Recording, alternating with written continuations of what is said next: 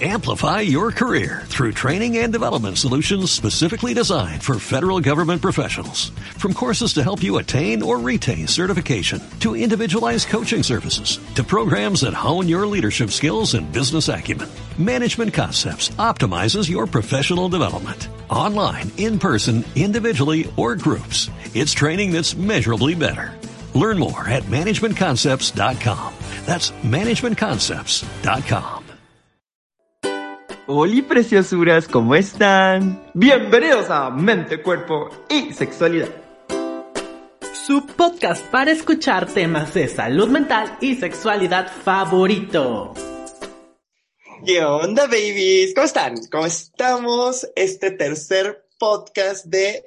Tercer podcast, tercer episodio de su podcast favorito, Mente, Cuerpo y Sexualidad. Como siempre, su amigo y es histriónico que les cuento que hoy fue mi último día en el hospital porque salgo de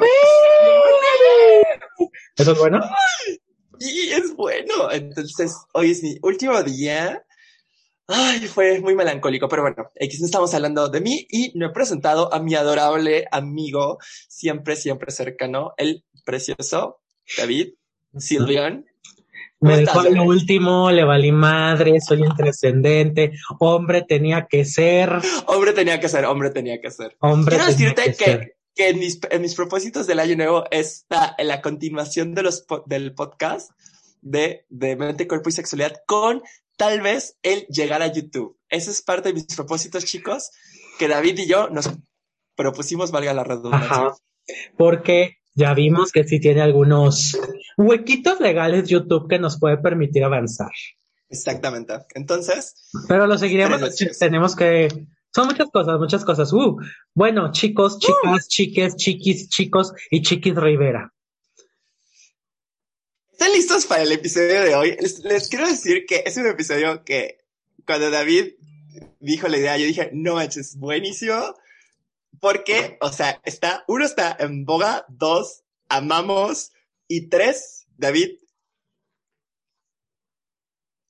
No sé qué quiere, Víctor, lo estoy viendo moverse, pero no, no sé, él cree que yo sé lo que está pensando, pero yo no sé Sí. lo que está pensando. tú sí sabes lo que estoy pensando, porque No, no lo sé. es algo de lo que no debemos hablar, Ay, ¿no vamos a hablar de Bruno? No, porque no, se no. habla de Bruno, no, no.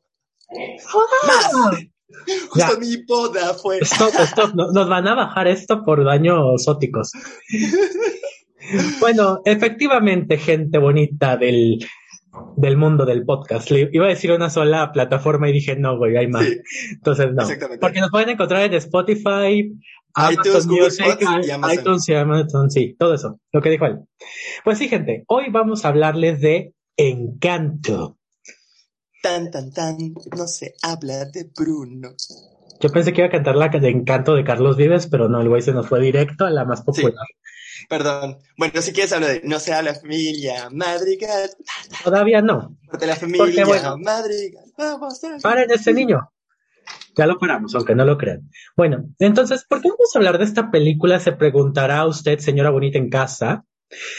Eh, pues porque esta película tiene su base en salud mental. Quizás no sea tan evidente como intensamente. Válgame, hice un verso. Intensamente. Pero, o como Soul, yo también diría. O sea, ajá, como Soul también- también, que tiene que ver con el duelo y el proceso de aceptación de la propia mortalidad. Eh, pero intensa, intensamente. ¿Ves? Ya me confundí. Pero Encanto tiene mucho que ver con salud mental en cada uno de sus personajes, en cada cosa que pasa. Entonces, vamos a explicarles un poquito, si me permite, señor doctor. Claro que sí. Y antes que nada, spoiler alert, que esto va a incluir muchos spoilers. Yo sé que no es el podcast de spoilers, pero esta, este episodio va a incluir muchos spoilers sobre la película. Si no la han visto, les recomiendo que vayan a verla y luego nos escuchen. También pueden escucharnos Ajá. y luego verla y tener sus opiniones. bueno. Y a fin de cuentas, saben que a mí me gustan los spoilers, por eso existe el Spoiler Show. Pero Exactamente. Les vamos a explicar cómo vamos a hacer esto, ¿sí? Uno, no nos vamos a ir en el orden cronológico de la película, Ajá. sino en el orden cronológico de la historia. de la historia. Ya que si ven la historia realmente nos la van poniendo como en cachitos. Exactamente. El presente, pasado, futuro. Entonces nosotros vamos a hacer hicimos, más bien dicho, una línea de tiempo con la que vamos a explicar porque es muy importante para los fenómenos. Dos, eh, puede que demos alguna interpretación personal sobre ciertas cosas de los personajes. Recuerden, es una película de Disney, válgame la redundancia.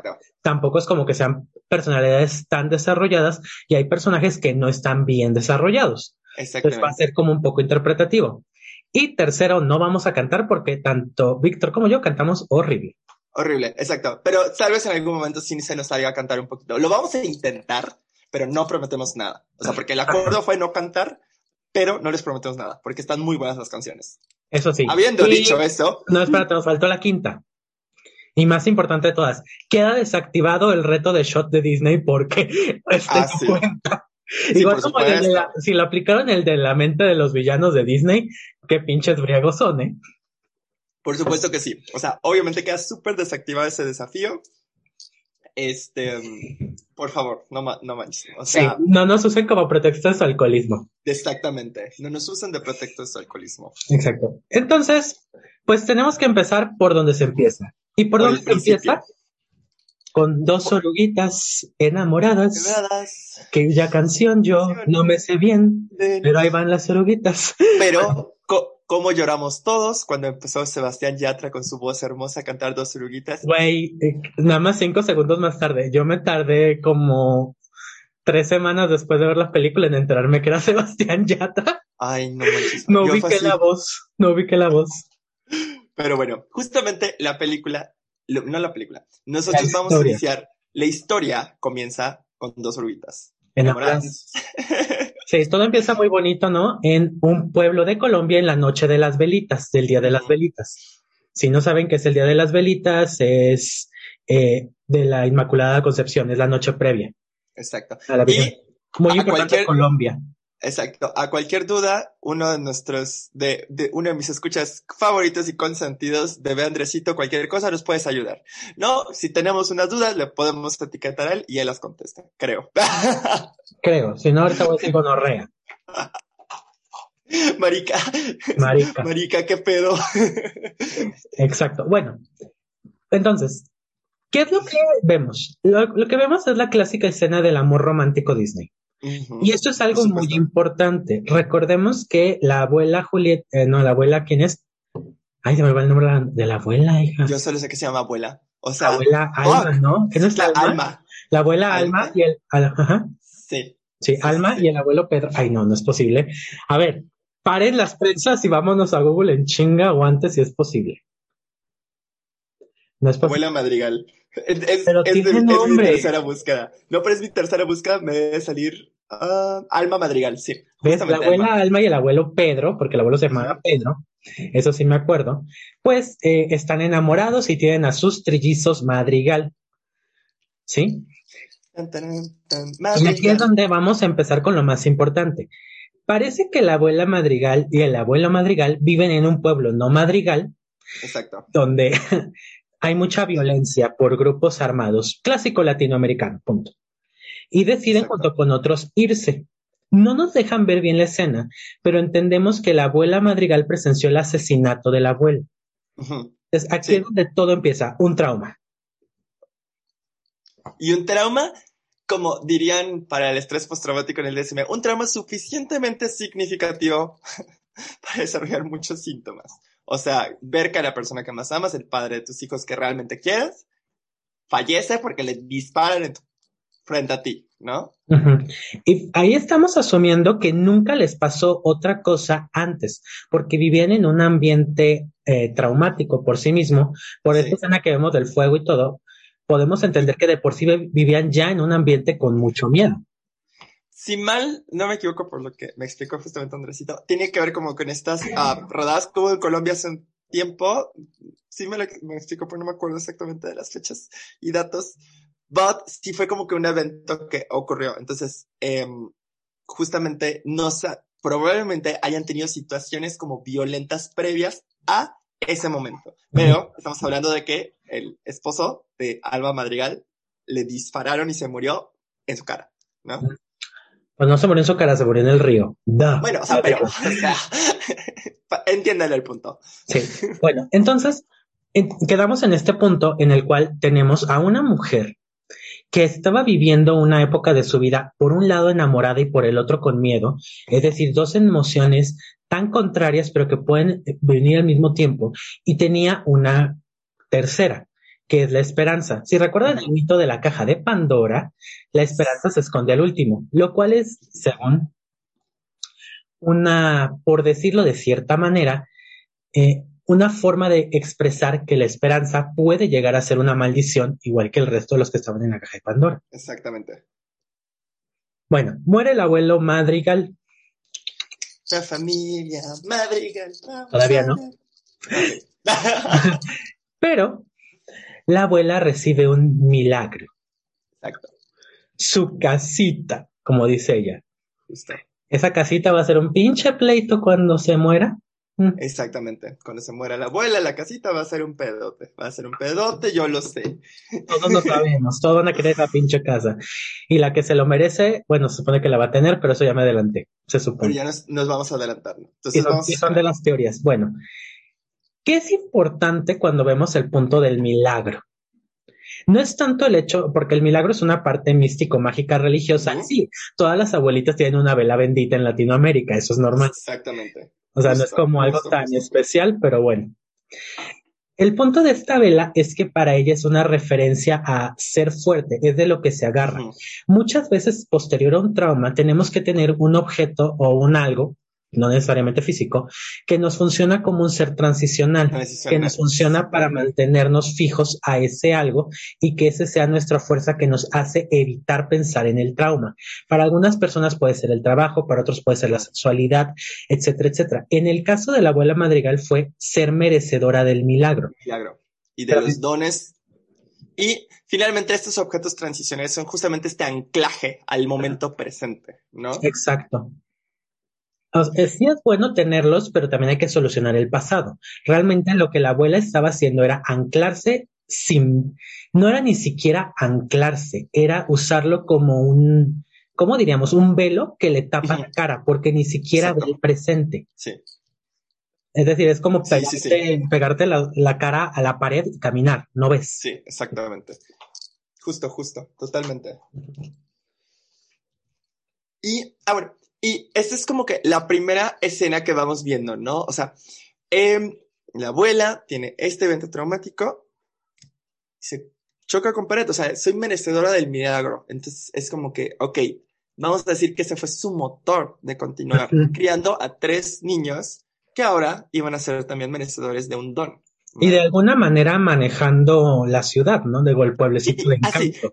claro, porque como ella y el abuelo Pedro fueron los como que encargados de llevarse a todos y cuando el abuelo Pedro muere y ella toma como la, o sea, y ocurre lo del milagro, pues ya se cierra como que el pueblo, aparece la casita famosa y justamente, pues ya la abuela queda como el encargado, la responsable, porque ellos fueron los que guiaron a todos y los que ayudaron a que todos cruzaran y pues ya después, entonces como que la abuela adopta esa misión de yo los voy a, o sea, yo tengo que ser fuerte y tengo que ignorar un poquito, bueno, no tengo que ignorar, tengo que suprimir lo que estoy sintiendo porque es mi responsabilidad cuidar tres niños que se quedan sin papá y a un pueblo que acaba de llegar a un lugar donde no hay nada, ¿no?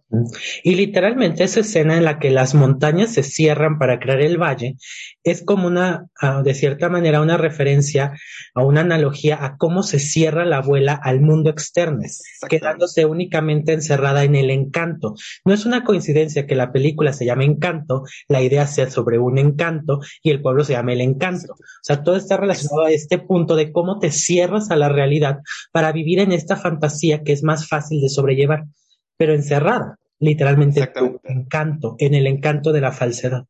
Justo, finalmente, recordando el nuestro episodio del duelo, es esta parte de negación. Recordando esta analogía que hicimos con WandaVision, crear un mundo de fantasía, ¿no? O sea, y gobiernas a todo el pueblo y lo metes dentro de esto para evitar tu realidad. ¿Me estás diciendo que Disney se copió a sí mismo? o Disney le copió a Marvel. Pero le pertenece. True. Bueno. Una vez dicho eso, vamos a hablar, ahora sí, por favor. De la familia Madrigal. Vamos allá. Ok, Mi tía Pepa, a ver, control. Ni va a decir la pinche canción, pero Yo lo sé. no- intentas. no es que, es que No me- que te yo- la sabes en inglés. Yo lo sé, yo lo sé No, que es fíjate que no, fíjate que no, fíjate que no, te lo juro. Creo que no. Bueno, eh, en este momento vamos a hablarles de corrido de toda la familia Madrigal para ya luego hablar de la historia. Porque si no nos tenemos que detener cada cinco segundos y qué flojera. Exacto. Y como sabemos, esta historia con- empieza con la tía Pepa, que su Mi amor tía Pepa, su humor afecta el clima. Si Que está está dispuesta, los pues los tiempos raros son. Bueno, Pepa Entonces- Madrigal. No es que sea la mayor, la menor ni nada, porque son trillizos, obviamente. Exacto. niños. Bueno, Pepa Madrigal tiene el, te iba a decir el poder, perdón, el don de controlar El clima con sus emociones. Exacto. Y a mi opinión personal, salvo lo que diga Víctor, yo siento que es la que más sufre. Sí, totalmente. Les voy a decir por qué, porque he visto que hay muchos fanart donde la ponen como que ella es intolerante y todo esto. Pero vamos a ver una cosa. Pepa es la única que sin importar lo que haga, va a demostrar lo que siente. Es la única que no puede evitarlo. O sea, eh, ¿cómo se llama? Luisa tendrá su tic, pero si no la volteas a ver, no lo ves. Esta Dolores se puede aguantar el hecho de que el amor de su vida se vaya a casar por otro lado.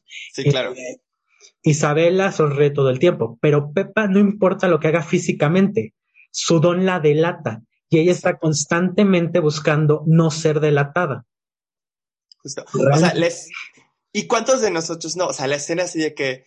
De. "Eh, Paz, paz, paz. Fuera nube, maldita sea. O sea, como que este estrés, esta intensidad, eh, viéndolo también desde una perspectiva, esta necesidad de inhibir sus emociones, o sea, de mantener el control que. El control constante emocional, ¿no? Y esta creencia de. Estoy fuera de control. O sea, estoy totalmente fuera de control, como una creencia arraigada dentro, Sí. ¿no? Porque literalmente lo que la manejan y lo que te quieren expresar, incluso cuando la regaña la, la abuela, es de Pepa, tienes una nube. Es como de todo lo que no sea soleado es malo. Sí, claro. Es como este concepto de si no estás feliz todo el tiempo, estás triste y Estás estás mal. triste. Y no es cierto, te puedes tener todas, todo un mundo de emociones, que es lo que se ve al final cuando está bailando con el granizo. Puedes tener todo un mundo de emociones y aún así estar así- bien. Y justamente, o sea, ¿cuánto, cuánto nos enseñan, o sea, nuestro crecimiento y todo y tal, no que, o sea, no te enojes, no llores, no te pongas triste. No son, son emociones, o sea, no hay emociones negativas, son emociones. Pueden ser desagradables a veces, por supuesto que sí, pero es necesario tener emociones desagradables para podernos desarrollar como seres humanos, chicos. Claro. Y aquí es donde, ajá, y aquí es se los donde dice un hipertímico que dice que está feliz todo el tiempo. es hipertímico, está maníaco, que es muy distinto. No caigan en esa mentira. Este niño está más para allá que para acá, o sea, está perdido en el espacio sideral. Ahí donde estaban Jesse y Joy, ahí. Bueno, y aquí es donde vemos uno, bueno, de lo que vamos a estar hablando, es de cómo la abuela Madrigal Alma eh, daña a los demás para mantener su propio mundo. Es decir, Exacto. trata de controlarlos para que su propio universo de encanto se mantenga. Y Pepe es la primera, porque hace algo que es muy negativo y que pasa mucho desgraciadamente en las crianzas, Víctor lo sabe, pero lo va a ver más, patologiza las emociones de Pepa. Sí, Es decir, toda emoción negativa de Pepa es estigmatizante porque es negativa y va a causarle un problema, un grito, una mala cara, porque ella no debe de tener malas emociones porque tiene un milagro, tiene un don y su don aparte va a afectar a los demás. Que sí, de cierta manera su don sí puede afectar a los Sí. demás porque realmente ella no tiene un control directo de su sem- control perfecto de su poder. Si lo tuviera sería muy, sería la más poderosa de todas. por supuesto. O de las más, al menos. Porque yo creo Pues que. tormenta, ¿no? O sea, imagínate. Exactamente, como los X-Men. Pero pues aquí vemos como la abuela ya dañó a uno. A uno, justamente. Entonces, first one, check, ¿no? ¿Y quién sigue? Siguiente. Mi tío Bruno. No se habla de Bruno. ¡Ah! El Bueno. veía el futuro. Pues desapareció. Exactamente. Bruno es el, ahora sí que el síndrome de Estocolmo con patas. Bruno tiene el poder de ver el futuro. Entonces estamos hablando que se la vive ansioso porque piensa que va a pasar tal cual y lo van a culpar. Como todo lo buen ansioso se la pasa viendo el futuro, no lo entiende, pero se pone ansioso. Sí, justo. Y además, Bruno tiene como que esta parte eh, de que su don, y lo vemos como en la canción de No se habla de Bruno, no. Y como te dice, no, o sea, él dijo mi pez se moriría y ve, no. Pero los peces se mueren. Y la gente, si no hace ejercicio, tiene dieta saludable y demás, puede engordar. Y la gente estresada y demás puede perder su cabello. O sea, más, más la parte genética y desarrollo, ¿no? Es el shampoo de bergamota.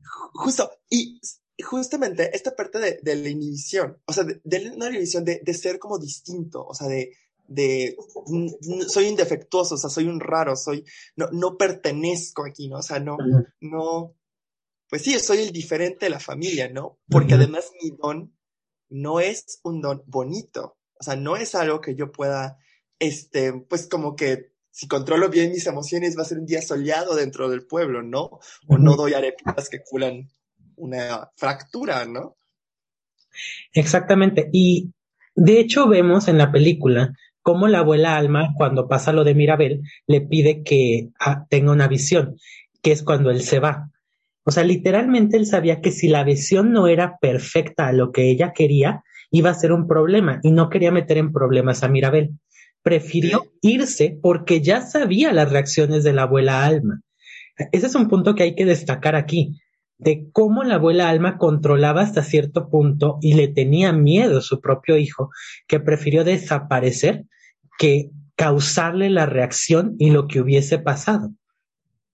Exactamente, justo, y o sea, lo vemos cuando ya lo encuentran y todo, y da así como, como la explicación y hasta su platito, ¿no? Así, Bruno, ¿sabes? O sea, cómo realmente él tuvo esta, o sea, me prefiero aislarme yo porque soy un fracasado, porque estoy defectuoso, a, pues, des, a decir deshonrar, eso es de otra película, ¿verdad? Pero finalmente Disney. Pero justo, o sea, a quedar mal con la familia, ¿no? A que mi abuela sufra, que se pierda. O lo que iba a hacer, porque a fin de cuentas, si él se hubiera quedado y hubiera dado eso, habría habido un problema con Julieta, con Mirabel, o sea, habría habido separación familiar y él prefirió evitarlo. Justamente. Entonces, esta parte del aislamiento de la evitación también es como que súper característica, pero vamos, nuevamente, tuvo que evitarlo para mantener el encanto, que es, habla, encanto, vamos a hacerlo como el constructo de esta idea que tiene, esta fantasía de la abuela, ¿no? Dentro del, del pueblo, pues. Aquí me gustaría hacer una pausita, ¿puedo? Por supuesto que sí, bebé. Eh, o sea, eh, sí se ha dicho mucho y lo he visto en varios lados, pero sí, como tal, la película no tiene un villano, pero tiene una causante y es la abuela. La abuela no es una villana proactiva. Van a ver que vamos a culpar de todo a la abuela, pero no es consciente de lo que está haciendo. De hecho, es parte del hecho de que ella no es consciente. Dicho y creo que es, y dicho, um, antes de cerrar el paréntesis, creo que es parte del encanto de la película. O sea, ah. que es un villano o sea, pues sí, no, o sea, que no está actuando de forma como proactiva para dañar a los demás, pero al finalmente los daña. Ajá. es algo que todos hacemos. Exacto, termina haciendo cosas malas, incluso violentas. Eh, Exactamente. Pero por su propio constructo en el que se encerró para proteger su psique, no porque sea una mala persona como tal, aunque a mí me caga la madre la vieja. Pero bueno, dicho esto, pasamos. Un poquito. Y por último, es wow, y lásheme a Julieta tarara, wow.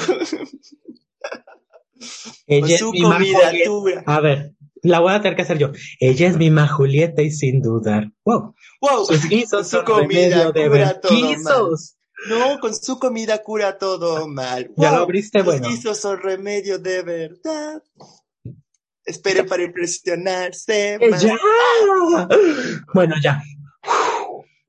Para mí, Julieta es la más poderosa de todas. Porque mm. no sabemos realmente el límite de su poder. Igual y puede curarlo todo. No puede curar enfermedades mentales, evidentemente. Eso sí. Mm, solamente cura físico. Pero si, solamente, pero si solamente cura físico, pues puede retardar el envejecimiento y la abuela Tal vez por eso la abuela, sí. Por eso la abuela, como, como dijiste, si se esfuerza puede chingar una más. Sí, se puede chingar más y le echa porque no sabemos realmente los límites de los poderes de Julieta, pero son los más impresionantes, propiamente dicho, y controlables. Ella es la que más controla su poder porque su poder no tiene un fin muy preciso. Bueno, sí, tiene un fin preciso, pero no tiene como un exacto. Exactamente. O sea, nunca pusieron algo que no pudiera curar. De hecho, bueno, evidentemente sabemos que no cura creencias centrales, esquemas tempranos maladaptativos, trastornos de ansiedad generalizada, pero al menos todo lo físico lo puede curar. Entonces, sí, probablemente sea como, además, y Julieta, algo que hablábamos David y yo, o sea, si tú ves a Julieta, está triste, cansada. Julieta se ve cansada. es que piensa ese cansancio de, chavo, estoy cansado. O sea, no, está verdaderamente cansada. Se ve hasta las ojeras. Es que piensen en este dato. El don se descubre a los seis años. Entonces, desde entonces está cocinando. Exacto. O, sea, la tienen cocinando y usando sus don desde los seis años. Y tiene cuarenta y tantos, ¿no? Se supone. Porque es una persona que puede curar a todos. Entonces, ¿cómo no vas a aprovechar tu don? ¿Cómo vas a no tener esa vocación de salvarlos a todos que puedes salvar? Aunque tú te chingues, güey. O sea, aunque tú estés todo el día fletando haciendo tarepas, tiene que curar absolutamente a todos, ¿no? ¿Les suena Julieta es una doctora Ring con out en poco. Med students. Ring a bell, med students. Ay, no, ustedes no, med students, ustedes no. Bueno, sí, también ustedes ya. Ya los perdoné. Bueno, sí, o sea, todos. Bueno, residentes, médicos adscritos, o sea, ring a bell, ¿saben? a ver, ¿puedo decir algo? ¿Puedo decir algo? Por supuesto, te puedo dar la cámara. Sí, sobre todo tú, güey, que cree que eres especial porque no baja a comer y porque no manda a comer a sus residentes. A sus residentes y a sus internos. Sí, justo. Sobre todo tú, güey, que dices que no necesitan dormir tus internos y residentes, que no necesitan comer, que no necesitan hacer del baño. Justo de ti hablamos. O sea, eso, se, Julieta, o sea, digo, Pepa me encanta porque de verdad la, la expresión emocional es mucha y pues el dramatismo histriónico. Pero Julieta, tú la ves y y de verdad la ves cansada, o sea, súper cansada. O sea, Pepa es que la verdad. Pepa se ve ansiosa. Ansiosa, pero Julieta se ve más grande que Pepa y que Bruno. Y son, los son trillizos, o sea, tienen la misma edad. Pero sí, físicamente hablando, o sea, como que es la diferencia. Eh, Pepa tiene como esta expresión emocional. Bruno tiene tanto lo emocional como lo físico y Julieta puramente lo físico. Lo físico. O sea, ella se ve cansada, se ve más canosa, se ve más cansada. Se ve esta ojerosa, este, o sea, no sé si yo se las puse en mi cabeza. No, sí está ojerosa. o sea, se ve ojerosa, ¿no? Y dices, o sea, digo, los que lo hicieron son unos chingones, ¿no? Obviamente. Pero de verdad, Julieta te transmite ese, ese cansancio, ese, ese yugo que tienes de tengo que, o sea, en terapia esquemas dirían esta parte como autosacrificio. O sea, no importa que yo me destruya, que es algo que tenemos muchos médicos, no importa que yo me destruya y casi me esté muriendo, pero tengo que curarlos a todos y salvarlos a todos, ¿no? Entonces... si, si se acuerdan de la eh, escena inicial de la canción, nos dan a entender que de forma normal, Julieta todos los días lleva comida al pueblo. Entonces, ¿cuántas horas está cocinando? Porque no es que produzca la comida, ella la tiene que cocinar. Y aparte tiene que cocinar para la familia, porque es la que cocina. Y es desayuno, comida y cena y comida para, que la familia esté fuerte. No le funciona mucho, pero ahí va.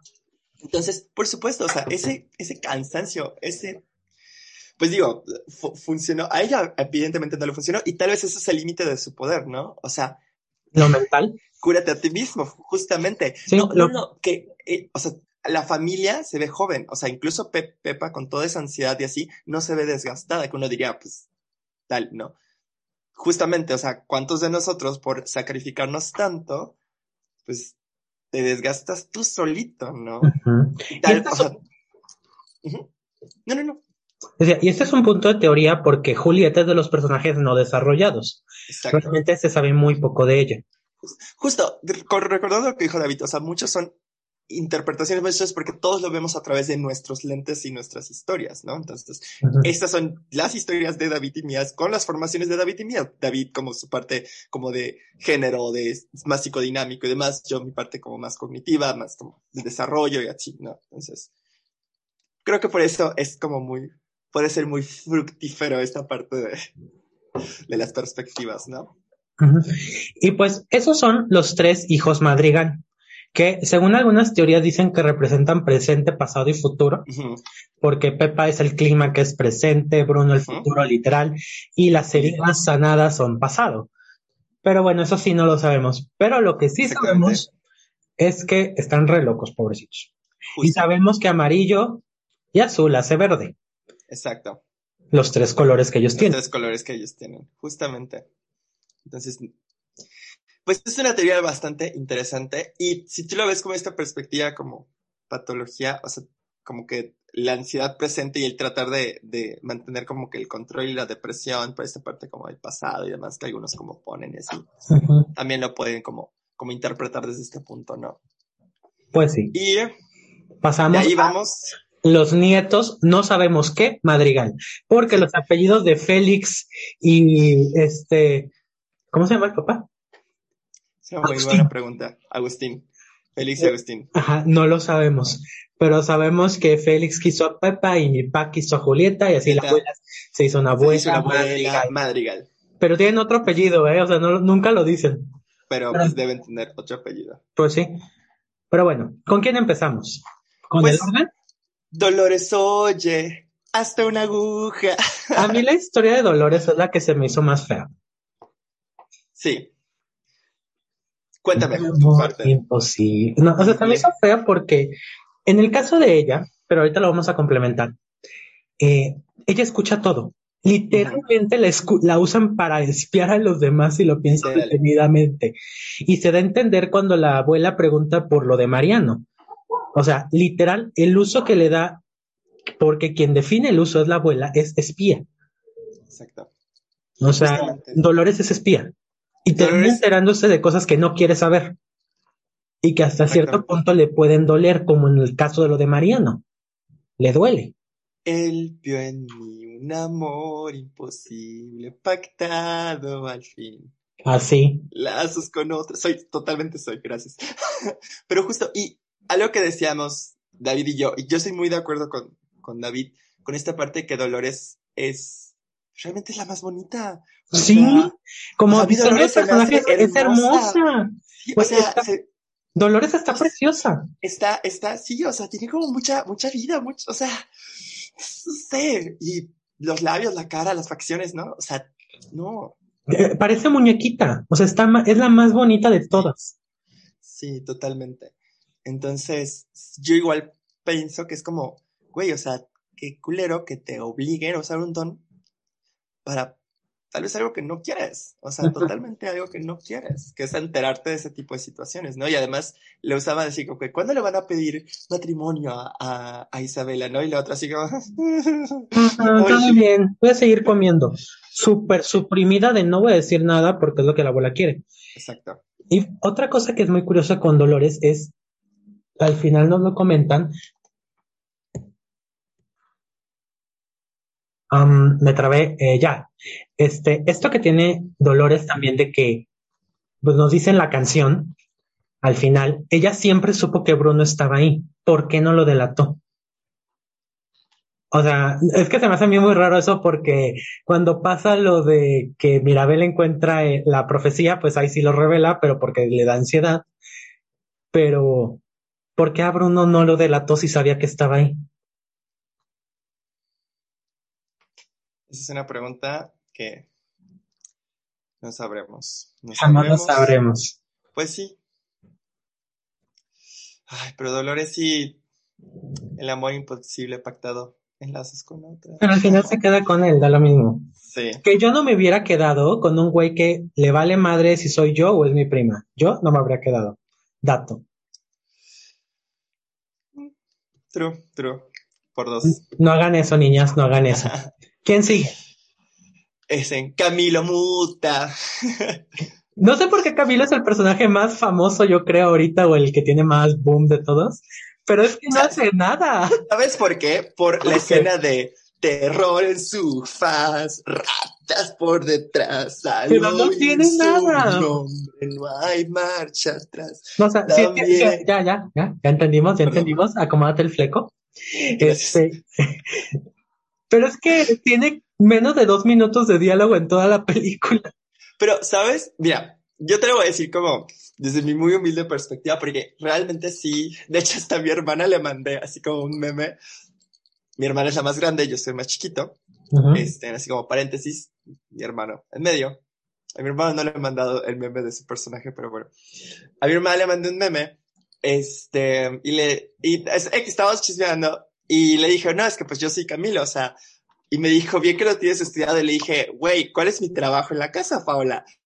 Le dije, mi trabajo es cuando las cosas se ponen tensas, yo muto, no muto, pero me hago, hago bromas, hago chistes, este, que la dinámica, que el no sé qué, para aliviar la tensión. Y a mi perspectiva, que, siento que este papel, o sea, si se dan cuenta, como dice David, realmente Camilo tiene súper pocas escenas, pero uno, era como que cuando Pepe estaba así como que en este momento así súper trágico y, y va y le estaba como que como que, no, tranquila, no te preocupes, no sé qué, ¿no? Y en los, en los demás momentos es como que muta para como que causar risa y muta para, y es esta parte como también de en qué me tengo que convertir para ayudar, ¿no? O sea, me tengo que convertir en este güey súper alto para, me tengo que convertir en la mamá para ayudar al bebé y que la mamá pueda dormir. O sea, como que me tengo que ir como que, como camaleón, ahora sí, ¿no? Y así como que, no de que, ah, tú necesitas esto, me convierto literal, o sea, me transformo en eso para ayudar, o sea, para ayudarte,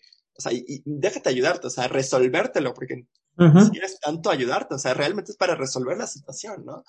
Entonces, como que esta carga, y, o sea, realmente a mí de verdad me gustó mucho Camilo, justamente por eso, o sea, porque a pesar de eso siempre es como que súper cómico y demás, pero sí, algunos de nosotros nos podemos sentir como que en ese de, verga, sí soy, así de que, a la verga, yo sí me transformo en lo que sea necesario para resolver el issue. Y siempre usando la comedia, ¿no? Y siendo como cómicos y, y divertidos, ¿no? Bueno, no sé, David, ¿qué opinas? Mm, no sé, yo sí, yo siento que Camilo sí es como un alivio cómico en la película. Mm, sí, pues nada más lo pondría yo como eso, ¿eh? Como esta salida de tratar de hacer reír a los demás, porque lo, lo dicen ellos mismos en la canción. Exacto. Eh, no se detiene y te hará reír, o sea, como que él trata de hacer reír a los demás para relajarlos. Como que, no, o sea, de su personalidad no sabemos nada y no podríamos decir porque no se deja mucho, porque, pero pareciera pues que es lo que él trata. Y sobre todo en la escena que dices de Pepa, que trata como de relajar a los demás. Sí, exacto, o sea, como que ese es como su papel en la familia, o sea, transformarse quien sea necesario como para resolver el problema y aliviando también como muchas de las tensiones que pueden ocurrir, ¿no? O sea, recuerdan este pot de los mecanismos de defensa, así como que el humor es lo mejor, ¿no? Lo más sano y demás, pero o sea, justamente como dice David, o sea, no podemos decirles así de que, ah, esa es tu personalidad, esa es su personalidad por esto y demás, porque pues, aparece súper poco, ¿no? Son interpretaciones nuevamente, que hacemos a través de nuestros propios lentes y nuestras historias, ¿no? El siguiente sería Antonio, que hoy recibe Antonio el don. hoy recibe el don, pero... Pero pues es un niño y aunque su desarrollo está un poco más elaborado que de sus hermanos... Que de Camilo y de Dolores. Ajá, realmente no hay mucho que decir, salvo un dato que a mí me parece trascendente. El miedo que tenía a él no tener un don igual que Mirabel. No sé qué tanto lograba entender de lo que significaba ser rechazado a través de ver cómo trataban a Mirabel. A Mirabel, exactamente. O sea, como el, tramo de un niño de seis años de que si no, ¿y qué tal si yo no obtengo el don? O sea, también me voy a, o sea, también toda mi familia me va a rechazar, como lo hicieron con mi prima. Exacto, el punto, y el punto de que un niño de seis años lo notó. Exacto. Sí, Totalmente. E, el punto real de ese punto de Antonio es su relación con Mirabel, de que él se da cuenta de lo que pasa y quiere mucho a su prima a pesar de no tener un don, pero tampoco quiere pues terminar igual, se le hace feo. O sea, creo como que es el más empático, hasta cierto punto un tipo de trauma vicario. De tanto verlo, él tiene miedo. Exactamente, sí. Y pues o sea, dices, es un niño de seis años que salió, o sea, que cada parte fue el que, el que encontró a, bueno, no encontró a Bruno, pero fue el que nos ayudó al final con las ratas. Las ratas también hablan. Las ratas también me hablan. Entonces, pues he notado que Víctor cambia los diálogos, pero bueno. Bueno, ahora pasamos a la familia Madrigal del otro lado. Exacto. Mis dos hermanas, Isabela y Luisa, una con fuerza, la otra es perfección. ¡Wow! Yo le muestro una con sus cosa. flores van a enloquecer. ¿Qué? A mí Isabela, hasta el final de la película me caga la madre. Ah, sí, a todos, yo creo. Me caga. Es- e- ese, es, ese es su punto, según yo. O sea, ¿Ser la cagante? sí. Pero si tú la ves, o sea, a ella sí le puedes hacer como que la parte tal vez de la personalidad. O sea, literal, sobre ella recae como que toda la exigencia de perfección, ¿no? Ojo, de Pues perfección. per- de perfección, pero eso no justifica ser como es. todos sabemos quién tenía realmente toda la carga familiar. Literal, hay una canción de eso, o sea, literal. Ajá. Que es la Pero- mejor canción de toda la Que es la película. mejor canción. Ay, no sé, es que no se habla de Bruno, me encanta. Wow. Pero Es que se ve que eres el hijo menor, querido. sí, se ve que soy el hijo menor. Si fueras el hijo, si fueras el mayor o el único, entenderías Sí, sí, sí. el peso que con gota le reventó. Por supuesto, se, la mandé, se la mandé a mi hermana y le dije, güey, eres tan tú, es tan tú esta. Y solo se cagó de risa. Bueno, y, pero justamente, o sea, Isabela, a mí me gustó como, eh, este, bueno, obviamente cuando está tan enojada, cuando se permite como que no se perfecta y, y enojarse, o sea, porque una cosa es como molestar a Mirabel, que pues sí, o sea, sí la molestaba y sí la chingaba y todo el rollo, pero otra cosa es realmente permitirse sentir emociones que pueden ser desagradables. Y cuando hace el cactus, y, o sea, la canción de inspiración y todo ese rollo, pero justamente, o sea, como... No eh, tarda en los TikTok con el huracán de jacarandas, se los firmo donde quieran. Yo sé que va a Sí. pasar, ustedes saben que sí, va a sí. ser en la Alameda Central. Ay, Dios. Sí, por supuesto, por supuesto. Pero eh, justamente el, el hacer algo que no es perfecto, pero es bello, ¿no? O sea, y es algo que, que puede ser, o sea, un cactus que puede ser como, como dañino, pero no necesariamente, pero es algo como bonito. Pero pesar son que- bonitos. pero exacto, que son bonitos, ¿no? Y no es perfecto, o sea, no es una corona de flores hermosa, de colores que se mezclen y demás, ¿no? Porque realmente será algo muy, muy extraño que ella fuera la perfecta cuando su poder no era funcional. O sea, su, a no su ser- poder a no era bonito. Ajá, a no ser que el pueblo viviera de la venta de flores, que yo creo que no. Digo, nunca lo dieron a entender realmente, pero su poder era poco funcional y lo usaba solo a su propio beneficio. Entonces era bajo el concepto de la abuela de que tenían que eh, abrir los brazos y juntos merecer el gran milagro y hacer Exacto. cosas por el pueblo. Realmente Isabel, ¿qué hacía? O sea, nunca se da a entender como que ayudara con los cultivos o algo. Siempre se habló de sus flores. Claro. Digo, lo- tal vez lo puedes como inferir a partir de que había mucha vegetación como, como fruta y demás, ¿no? Pero no te lo dan a entender tal cual. Ajá, o sea, porque te decían con tus flores eh, van a enloquecer, o sea, pero, pero eran Exacto. flores, no plantas. Exacto. Justo. Y, y esta parte de que caga la madre, si, lo ves desde una perspectiva cognitiva, este, este esquema a veces de metas inalcanzables, de que tengo que ser perfecto y hago todo por ser perfecto, son cagantes. Todos hemos tenido ese compañero que sus papás son tan auto, autoexigentes, ta- tan exigentes, tan punitivos, que llegan a ser cagantes porque no pueden no ser perfectos, ¿no? Todos tenemos ese compañero, todos lo conocemos, ¿no? Entonces, o sea, ya, ya al final obviamente entiendes un poquito Isabel y dices, no, pues sí tienes razón, o sea, no, pues sí estás jodida. amiga". Fíjate que lo que a mí no me gustó de la pobre Isabela, que fuera lo único que podría defenderla, es la violencia ejercida por parte de la abuela Madrigal. Ah, por supuesto, Ay. de que te tienes que casar. Exactamente, o sea, nunca vimos si Julieta y Agustina estaban de acuerdo o si ella quería. Ella fue y habló sobre el matrimonio de la perfecta Isabela, pero literalmente porque ella lo definió. O sea, era un acto sumamente violento por parte de la abuela, súper machista, súper, o sea, estamos, bueno, más que machista, perdón, es un acto de violencia contra la mujer ejercida por otra mujer. Sí, o sea, porque su plan en sí no era machista, era solamente un plan de perpetuar el apellido. Que no sé cómo jodidos iba a pasar en su cabeza, pero bueno. Pues porque el, ese es madrigal. Eso es algo chido, porque no importa que ustedes dos sean los hombres, el apellido que se queda es madrigal. O Sí, sea, o sea, está, o sea, está, está chido, pero estás de acuerdo conmigo que ese punto, en ese momento de la película, quizás sí se nota porque es como parte del problema que hasta le salen las flores de la cabeza y le quita la única blanca. Sí. Es como de, ok, pero si estás notando eh, eh, el punto de que la está obligando a casarse porque ella quiere. Exacto. Y Julieta y Agustín sin decir ni pío. Sí. Y, y, y la otra así como, Ok, Julieta, Isabela. Isabela.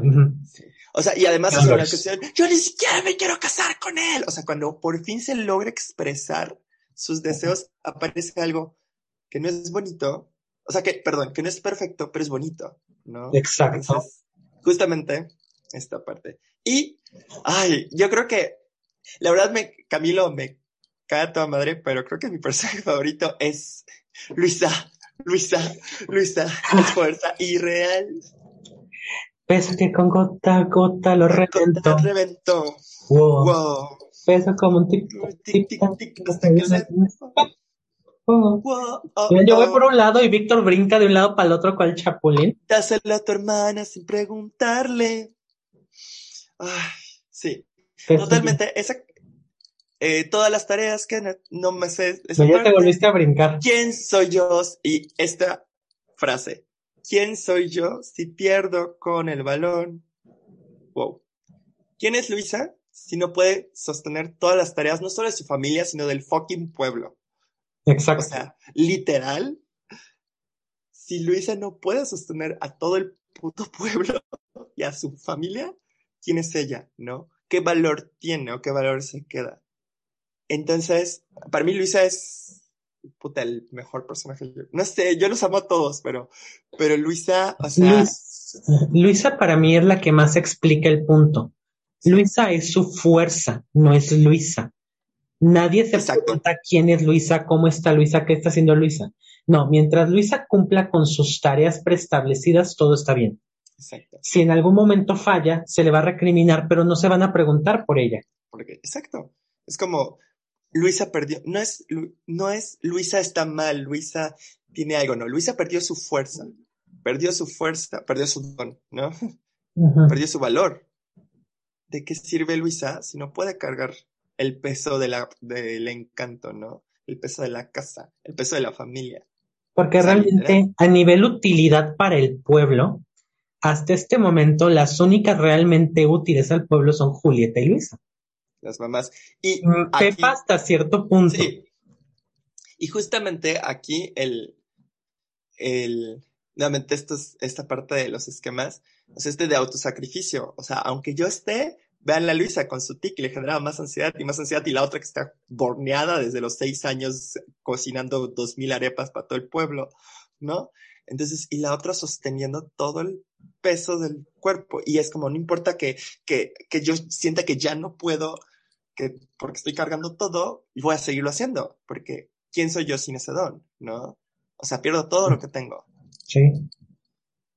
Sí. Entonces, para mí Luisa es, puta, el personaje, la canción, o sea, la canción de, este, de lo profundo, puta, o sea, justamente tras de esta, este, mi coraza es del hierro más duro, tras esta coraza del hierro más duro, se esconde alguien tan temeroso de fallar, o sea, de no ser lo suficientemente fuerte, porque si no soy suficientemente fuerte, no soy útil ni valioso, ¿no?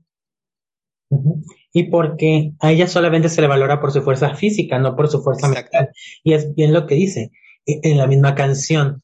Eh, dáselo a tu hermana sin preguntarle si el peso llegará a aplastarle. Pero ella no se refiere al peso físico, ese sabe Exacto. que lo puede.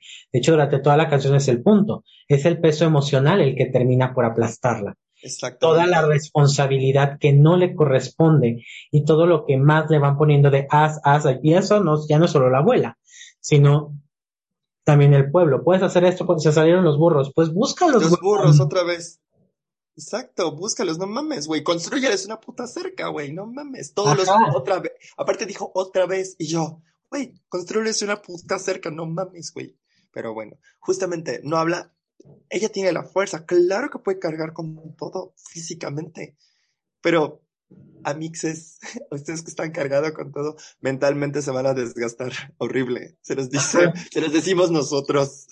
La parte física muchas veces no es el problema, es la parte Exacto. emocional. O sea, horas en el día tienes, capacidades tienes, pero emocionalmente hablando puedes estar superado, superada, superada y no vas a rendir y no lo vas a lograr, lo vas a hacer mal. O sea, claro que tienes el tiempo y la forma, pero no es solo eso, también necesitas que el motor jale. Exactamente, justo. Y con eso terminamos a Los la abuela, a los hijos. primeros tres, a los hijos, a los cinco nietos iniciales y vamos con, pues, el personaje principal, ¿no? ¿Qué Que a su vez nos vamos a ir ya con eso, con la historia, porque con ella inicia, con Mirabel. Mirabel. que vamos, o sea, no nos vamos a ir como muy, muy en la cronológico, pero la idea es, Mirabel es la única que no recibe don. Exacto. La puerta que tenía que haberse abierto se borró solita. Y no le dieron un don. Lo cual, Qué hija de puta la casita. Ajá, sí, Casita es una hija de puta. Yo no sé para qué la quiso reconstruir, ¿eh? Yo la dejaba así. Pero bueno, Pero bueno, yo soy más culero que Mirabel o no estoy creado por Disney, cualquiera de las dos. La Exacto. cosa es que Mirabel, aunque sí se lleva bien con Casita y trata de hacer todo por la familia, la familia la menosprecia por no tener ningún don. Obviamente su papá y su mamá, pues no. Y bueno, Isabela sí y Luisa parece que no. Luisa sí la Ajá, Luisa parece que no. Ajá, esta, ¿cómo se llama? Mm, Antonio, y la quiere mucho. Ah, bueno, Antonio, evidentemente no. Ajá, Dolores y Camilo como que son muy neutros con ella. Exacto. La tía Pepa como que es neutra. Y el tío Félix como que sí se lleva bien con ella. Básicamente la abuela y a la que le exigen la perfección de la familia son las que son mierda con la imperfecta, Mirabel, que es la que no tiene un don. la defectuosa. Pero la defectuosa es la que logró notar una cosa, que la casita tenía grietas. Exactamente. ¿Qué pensamos que significa esto? Muy sencillo. Recordemos que la casita es como esta estructura que está manteniendo, uh, metafóricamente hablando, el estado mental de la abuela. El todo está bien, todo está bien, todo está bien. Este tipo de estructuras mentales son frágiles. De hecho, tarde que temprano terminan por destruirse, porque no se pueden mantener por siempre. Tarde que temprano la realidad va a llegar a pegarles y se van a destructurar. Hay una película sobre disociaciones, una película de terror que se llama Ghostland, así tal cual. Tiene como cinco títulos en español, así que no me pregunten ninguno exacto, Ghostland. Pero habla mucho de eso, ese mecanismo disociativo que es crear un universo alterno donde yo me encierro en mi realidad, como en WandaVision, pero termina por ser destruido, porque es endeble. Tarde que temprano se va a destruir esa fantasía y va a tener que entrar. Muchas veces las personas externas son las que empiezan a notar cómo se empieza a quebrar todas las cosas. Exactamente. Mirabel representa eso, esa persona externa que se da cuenta que la casita, el milagro de la abuela, se está quebrando. Cuando miras, Ajá, no, tú, tú, tú, tú, tú, tú. No, o sea, justamente, o sea, cuando Mirabel empieza a notar que, que empiezan estos cracks en, o sea, recuerden, o sea, la casita es esta como analogía de la psique, ¿no? Y es como, tengo que hacer algo, ¿no? O sea, tengo que, que intervenir por el bien de la familia, a pesar de que soy la defectuosa, que mi familia me rechaza y demás. O sea, yo tengo que inter- intervenir y tengo que resolver por el bien o por la estructura, ¿no? Familiar, ¿no? Este. Y pues bueno, ¿qué es lo que hacen cuando empieza a notar la abuela? Es todo está bien, todo está perfecto. Negación. Exactamente. Nuevamente. Y la abuela, recordemos que lleva negando desde que sus trillizos eran trillizos, bebés. O sea, esto es hablando de que tiene nietos. Exactamente. Entonces, pasamos ya, oh, bueno, podemos brincarnos fácilmente en lo que ella descubre todo, que le empieza a preguntar a, a Dolores, que Dolores le dice lo de Luisa, Luisa, de habla Luisa. con Luisa, Luisa le dice que vaya a buscar la profecía de Bruno. Esto es muy importante, ya lo hemos hablado. Bruno escapó por no dar esa profecía de Isa, de Mirabel, De porque Mirabel. no la comprendía, no sabía cuáles eran los límites. Pero aquí volvemos a hablar otra vez de la ansiedad del futuro. Mirabel encuentra la profecía, no la entiende y se pone ansiosa, tratando de entender qué era lo que pasaba. Y esto es lo que termina por romper. Al momento de que ella no lo entiende, comienza la canción de No se habla de Bruno, no nos la vamos a brincar, ya, ya, ya, ya, ya, ya. No. ¡Más! No. Justo mi boda, en nuestra boda, todo en un día, con un día precioso, esta vez ninguna nube, Bruno con voz misteriosa, habló trueno. Ay, de cantante es muy buen médico, corazón. De... Bueno, total, que vamos a, a situarnos en la escena de la cena, que es la En la escena escena de la importante. Y vamos a concentrarnos en la familia Pepa. Obviamente, Ajá, bueno, ajá. Agustín, tanto Agustín como esta, ¿cómo se llama? Mirabel están ansiosos, Mirabel. pero también está Dolores. Eh, Dolores no- estaba sufriendo. pero Dolores no está ansiosa por el hecho de, ¿cómo se llama? De, mm, De saber. de saber, sino porque escuchó lo que significaba la profecía. Y ojo, porque de alguna forma tiene muy introyectado que ella todo se lo tiene que decir a la abuela. O sea, ella es la espía, literal. La abuela le dijo, tú eres la espía, todo lo que te diga el pueblo lo tienes que escuchar y me lo dice a mí. Exactamente. O sea, con esa, ese esquema tan, tan, cara, esa creencia tan arraigada en tu cabeza como, obviamente estaba así. No, Claramente. es- no están viendo mi tic, pero estaba haciendo un tic. Y aunque lo vieran, no sabrían, tiene muchos. Pero sí. Ay, Entonces, ajá, hiciste una cara, lit, Yo- que has- tú, que literalmente hacía el greñas y me caíste súper de la boca. Ay, no, qué horrible reviviscencia. qué horrible reviviscencia. Bebé, yo no soy, yo no soy, yo soy, yo, yo, yo no soy el Greñas, recuerda. Para empezar, eres más alto. Gracias, eso. Justo, ya está, con eso se va. Y aunque no lo creas, creo que tú tienes más nalgas. O sea, estoy hablando entre cero y menos uno, entonces es como, pues tampoco es tanta Estúpida. Pero bueno. Estúpida. Gracias. Y luego tú tienes el cabello más corto. Mm. Greñas. Y eres un poquito menos narciso. Yo que soy muy poco narciso, o sea, soy muy histriónico, muy histriónico. Pero siento que mi narcisismo está como, como, Volviendo al tema. Bueno, eh, ¿qué? Ah, sí. En esa escena vemos cómo se empiezan a poner ansiosos todos porque saben que hay una profecía futuro que no entienden, no pueden interpretar, pero va a pasar.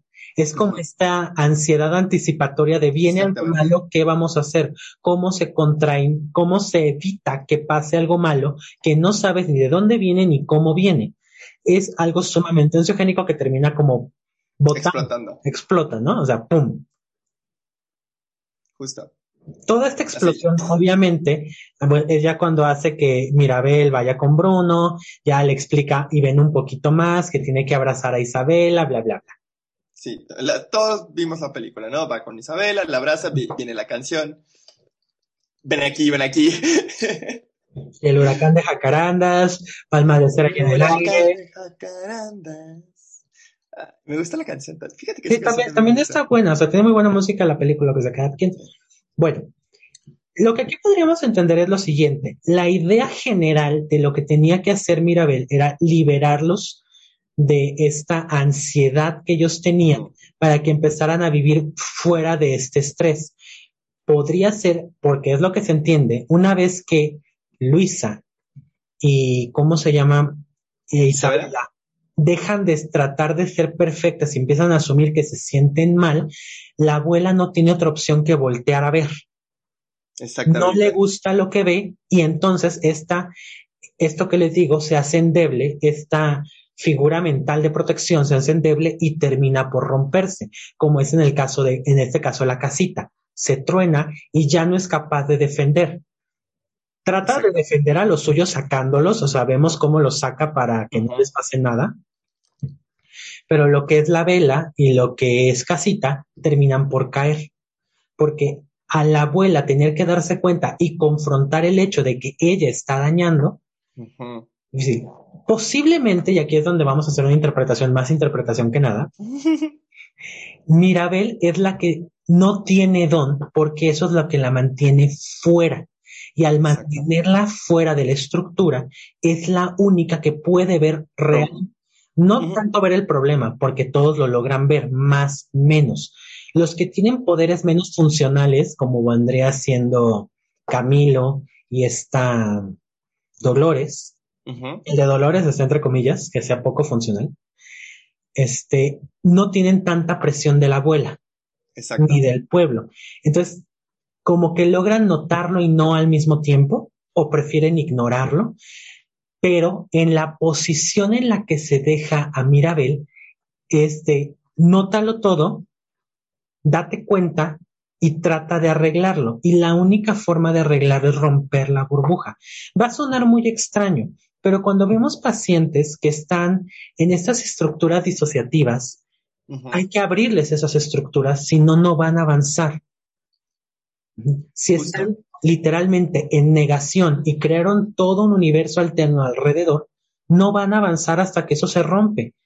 No es literalmente una explosión tan rancia y tan exagerada como en la película, pero tiene que romperse, si no, jamás van a evolucionar a nada. Exactamente. O sea, y de alguna forma, la única que podía realmente romper este, esta fantasía que tenían de perfección dentro de una estructura tan imperfecta, pues era la que no tenía un don. O sea, la única que, que saliéndose podía notar lo jodido que estaban todos tratando de seguir las expectativas de la primera generación. O sea, ¿estás de acuerdo?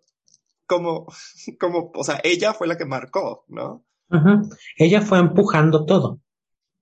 Exactamente. Para mantener. Para mantener. Para mantener la estructura intacta. Exacto. Y que de alguna forma tú puedes como. Ay, no me gusta decir la palabra justificar, pero bueno, puedes entender, puedes entender el por qué, porque pues era para protegerse de alguna forma a sí misma y en su momento a sus hijos, ¿no? Pero, como les dijimos en el del duelo, es una estrategia inicial que más poco a poco debe ir como resolviéndose a unas más funcionales. evidentemente fue súper disfuncional, ¿no? Claro. Una vez que la casa cae, Mirabel se va y ya está esta escena de reconquistar, de reconquistar, perdón, reencontrarse con la abuela es la que es un poco, es importante porque vemos cómo la abuela se abre a darse cuenta de que ella realmente fue la causante de todo y que Mirabel era la única, por decirlo de alguna manera, sana dentro de todo. Ella sufrió rechazo, la cual la hizo sentir mal, evidentemente, sufrió bullying. Tiene su propia canción donde lo expresa. Ay, sí. Pero a fin de cuentas fue ese hecho de estar afuera, de haber sido expulsada del núcleo, lo que la permitió ver y hacer ver. O sea, no solamente liberó a Luisa, no solamente liberó a Isabela, también liberó a la abuela. Exacto o sea, liberó a todos, ¿no? O sea, vimos a Luisa y Isabela en su canción, pero liberó a Pepa, liberó a Julieta, a Bruno, por Dios, a Camilo, a, Dolores, pero finalmente libera a la abuela. Exactamente. y al liberar a la abuela, ella libera a su vez a todos los demás. En la última canción, hasta pide perdón. Exactamente. Cuando dice mi gran temor los alejó. Exactamente. Porque realmente es lo que estaba tratando de hacer. trataba de mantener lejos una emoción que no, no podía o no quería manejar y al tratar de mantenerla lejos alejaba a las demás personas. Exacto. ¿Y cuántos de ustedes, cuántos de nosotros no nos ha pasado algo así? Que por a veces tratar de aferrarnos tanto, terminamos alejando a todos los que nos quieren ayudar o a todos los que están allá, ¿no? Hasta que hay en externo, un terapeuta, que te, hace justamente ver y romperte ciertos patrones o ciertas conductas que pueden estar justamente actuando en tu contra. O sea, la abuela por tratar de tenerlos a todos tan así, los rompió a todos y terminó alejando a, rechazando a, Mirabel, provocando que Bruno se tuviera que ir, ¿no? Entonces, y eh, con la abuela. Ay, me iba a decir, pero ya se me olvidó. Bueno, entonces seguimos a la escena final donde pues ya vuelven a hacer la casita con la ayuda del pueblo, lo cual es importante porque es como esa escena en la que se da cuenta la abuela de que realmente ella no tiene el peso del mundo en los hombros, ni el peso del encanto, que el encanto son todos y hay gente dispuesta a ayudarla. No está sola como ella sentía, no es la gran matriarca. Exacto y no es la responsable de todos, o sea, porque también, o sea, que tanto haces, justamente, si Luisa siempre veía a buscar los burros, ¿para qué chingados hago una cerca? ¿no? Exacto. O sea, que tanto también eso puede hacer a las otras personas, uno, dependientes y dos, pues inútiles. ¿no? Y algo que ella tenía, se mostró, ¿se acuerdan cuando la escena de el milagro está bien? Seguimos fuertes. No, puede ser vulnerable, puede ser imperfecto y aún así ser apreciado y la gente estar contigo. Tu vulnerabilidad no te hace débil. Exactamente. Y de ahí, eso, tu vulnerabilidad no te hace débil y de ahí está bien descansar y tener tiempo de ocio cuando Luisa se acuesta en la hamaca y dice como que, ay, no, tú acuéstate, no, no muevas nada, no. Y los burros le pasan así la margarita. Bueno, no sé qué era. No era una margarita, pero un como daiquiri, ¿no? Cuando, como dijo David, cuando Pepa, o sea, que está bien sentirse, no, no ser perfecta emocionalmente, no estar siempre en control. O sea, ¿no? Y ser así como bailar muy feliz. Pero granizo. granizo, ¿no? Exactamente. Tu expresión emocional no habla de cómo estás todo el día, solo de un momento. Exactamente. Que Isabela no tiene que ser perfecta y puede ser colores raros o extravagantes y aún así está bien. Luisa puede descansar. Dolores no tiene que ser la espía, ¿no? O sea, justamente.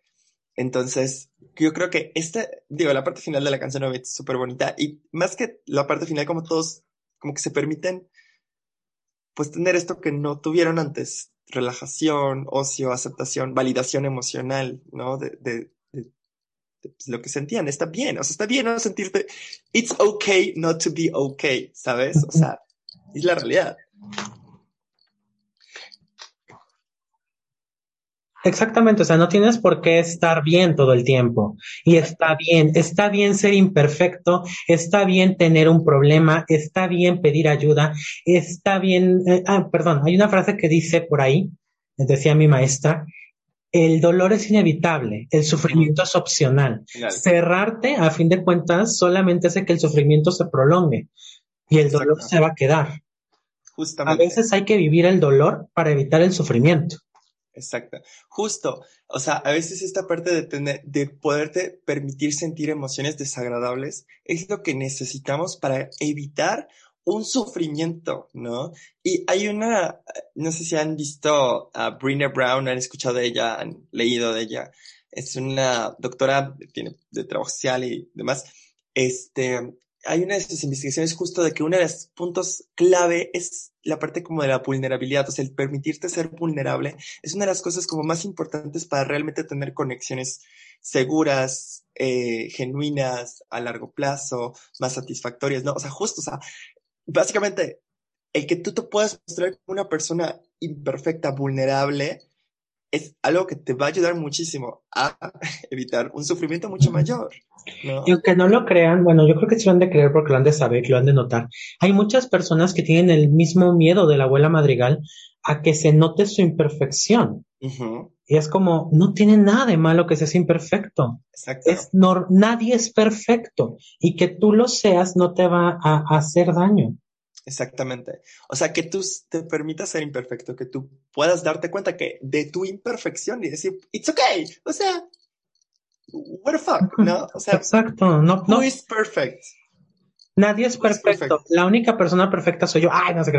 No, nadie es perfecto. O sea, realmente. Creo que Encanto ya para dar un cierre, si el amigo está de acuerdo, es una muy buena película, no solo por su banda sonora, no solo por sus personajes que te llegan, sino porque te habla de algo muy humano, de algo demasiado natural, a pesar del punto mágico.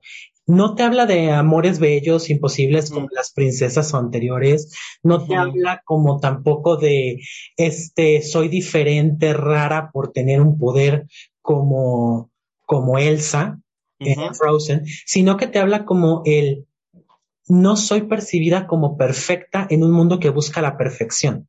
Exacto. Lo cual es algo que hoy en día vemos tanto con el tienes que tener el cuerpo así, tienes que tener el celular tal, tienes que tener esto, esto. Y tienes que, o sea, tienes que ir al gimnasio todos los días a las seis de la mañana a ser como modelo Instagrammer. Exactamente.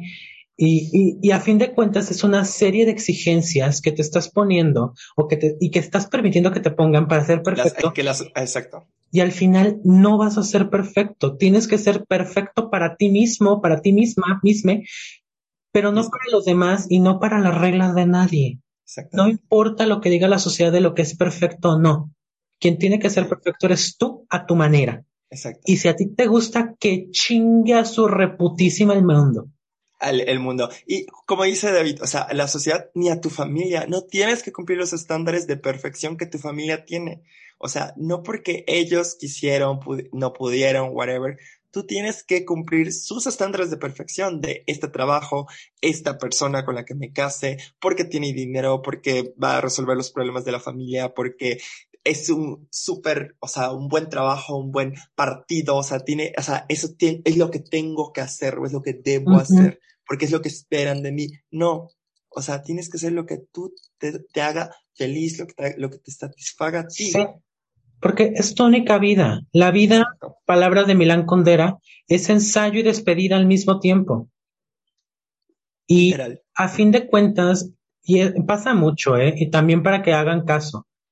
Tus hijos, tus nietos, no son tu proyecto, no son algo que tú puedas manipular para hacer lo que tú quisiste haber hecho o lo que tú crees que es correcto. Tienen derecho a equivocarse, son seres humanos independientes y van a decidir y pensar por sí mismos sin importarte tú.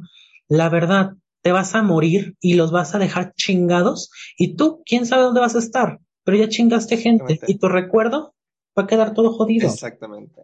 Y justamente, o sea, piensen un poquito cómo les, muchos seguramente, especialmente sus familias, les han puesto muchos estándares, demasiados estándares que de repente dices, no puedo cumplirlos. Ojo, nadie los puede cumplir.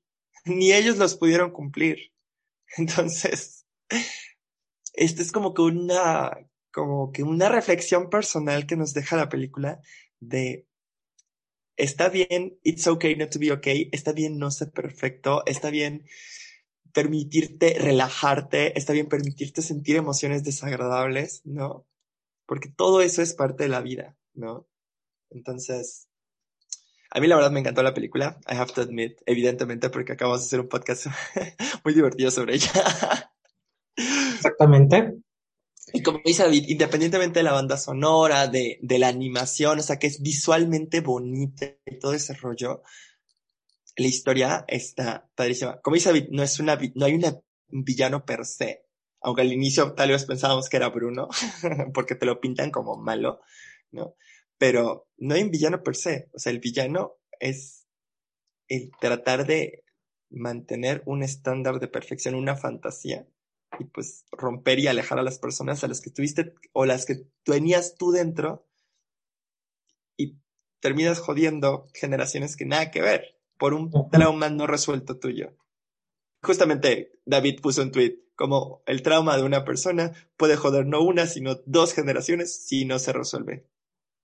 ¿Qué traumas tienen ustedes que están tratando de evitar? A fin de cuentas, todos tenemos que tratarnos en algún momento. La salud mental debería ser como ir al dentista. Es mejor prevenir que curar. Kelly, sí. Y se puede. Justamente. Entonces, pues bueno, aprendamos encanto, aprendamos que no todo, no todos somos perfectos, nadie es perfecto, está bien ser imperfecto y está bien ser vulnerable. No te hace daño. Permítanse ser vulnerables, permítanse ser imperfectos. O sea, ojo, tampoco les estamos diciendo, ah, sí, entonces no hagas nada. No, o sea. No, o sea, no seas huevón, también no te pases de Sí, o sea, tengan, tengan sus estándares, tengan su autoexigencia y todo ese rollo, está bien pero permítanse ser imperfectos, permítanse fallar, permítanse ser vulnerables, por favor. O sea, realmente no saben cuántos motivos de consulta son esos. Exacto. y tienes que, tienes que irlos rompiendo, esos esquemas que tienes. Y no controles, o sea, nada más. Pero bueno, esto fue, ay no, ya le iba a terminar como creepy spoiler para el contenido, perdón. porque hubo muchos spoilers. porque hubo muchos spoilers, perdón. Bueno, esperamos que les haya gustado este episodio sobre Encanto. Encanto. Que hayan disfrutado nuestra visión de Encanto. Recuerden, esto es solo nuestra percepción, ¿no? Ajá. O sea, lo que nosotros lo interpretado. Exacto.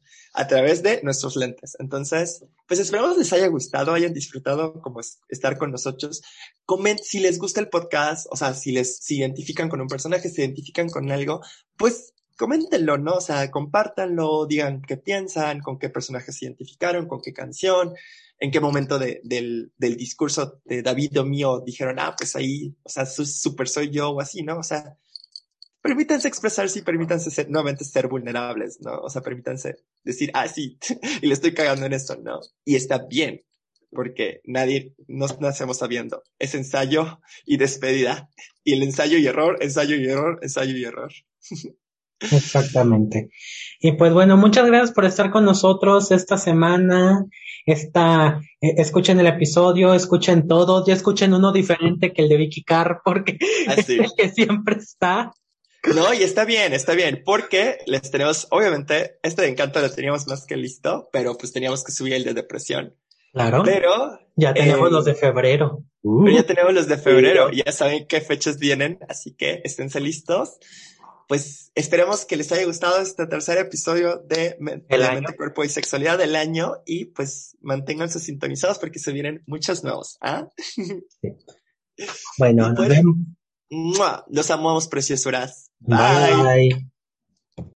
Amplify your career through training and development solutions specifically designed for federal government professionals. From courses to help you attain or retain certification, to individualized coaching services, to programs that hone your leadership skills and business acumen, Management Concepts optimizes your professional development. Online, in person, individually, or groups, it's training that's measurably better. Learn more at managementconcepts.com. That's managementconcepts.com.